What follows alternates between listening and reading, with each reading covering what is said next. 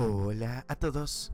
29 de mayo y gracias a nuestro devocional Alimento para el Alma, hoy podrán escuchar Nueva Normalidad. Lectura sugerida es Jeremías capítulo 29 del verso 1 hasta el 14.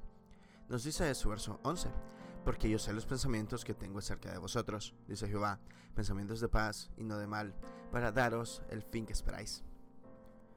¿Les suena familiar la expresión nueva normalidad? Esta es una de las herencias del COVID-19.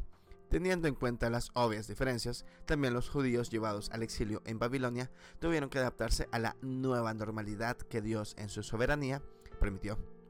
Allí los exhortó a no buscar su propio bienestar, sino el de sus nuevos vecinos, prometiéndoles que después de cumplido el tiempo, él mismo les llevaría de vuelta a su tierra, lo cual efectivamente se cumplió.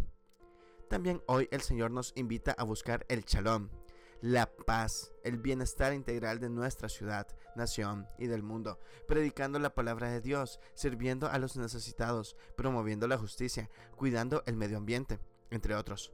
Igualmente, Dios nos invita a confiar en sus promesas. Los planes de Dios para su pueblo son mejores que los nuestros. Su voluntad es buena, agradable y perfecta. Mientras nosotros no sabemos qué va a pasar en el futuro, Dios se lo sabe perfectamente, porque en sus manos están nuestros tiempos.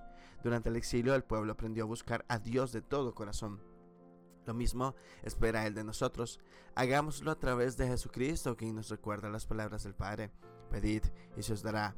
Buscad y hallaréis. Llamad y se os abrirá podemos adaptarnos a esta nueva normalidad, sostenidos en la soberanía de Dios, confiando absolutamente en su palabra y cumpliendo nuestra misión. Dios tiene la última palabra, no las crisis. Él es nuestra única esperanza. Devocional escrito por Dionisio Orjuela en Colombia. Dios está con nosotros en esta nueva normalidad. Confiemos en Él. Muchas gracias por escuchar.